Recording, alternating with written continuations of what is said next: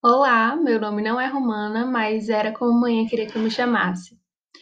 Ah, hoje a gente vai falar sobre música, livro, dança, hobbies no geral. Bora lá, que o tema de hoje é lugar social, para não dizer com outras palavras. Ai, ai, quem pegou, pegou, né? Antes que o tema assuste, eu vou fazer um deslocamento da fala para nossa realidade, digo, a minha realidade que compartilho com vocês.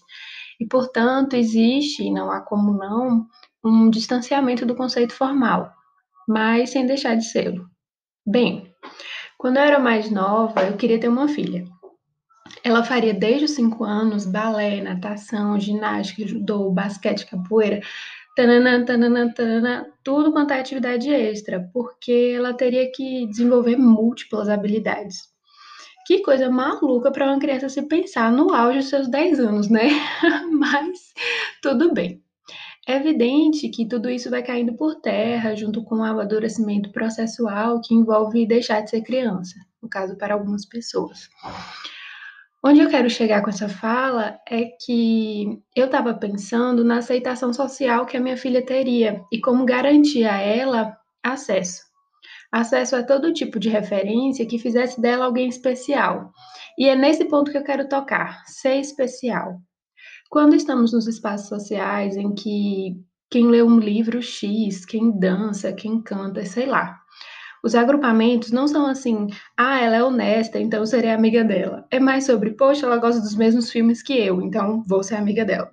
E o que acontece é que há tribos melhores e piores.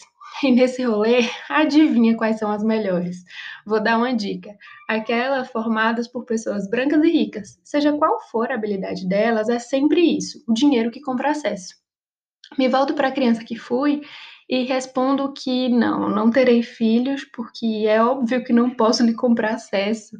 Mas mais do que isso, não quero, não quero lhe dar tudo para que ela possa fazer parte deste grupo seleto. E é sobre isso que eu estou falando, lugar social.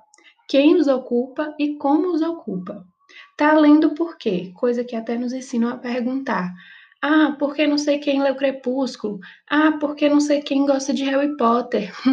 Me lembro de cada história engraçada, mas eu vou focar. Então, é sobre os acessos que são negados a determinadas tribos e são ofertadas a outras determinadas. E sabe o que eu estou falando? durante toda essa temporada sobre reafirmações, contextos e realidades? Pronto, é bem assim que elas se constroem. Procurem o sujeito dessa afirmação. vou deixar para vocês no ar. Bem, acho que eu já falei um bocado e eu vou ficando por aqui. Um cheiro especial para Diogo e até breve.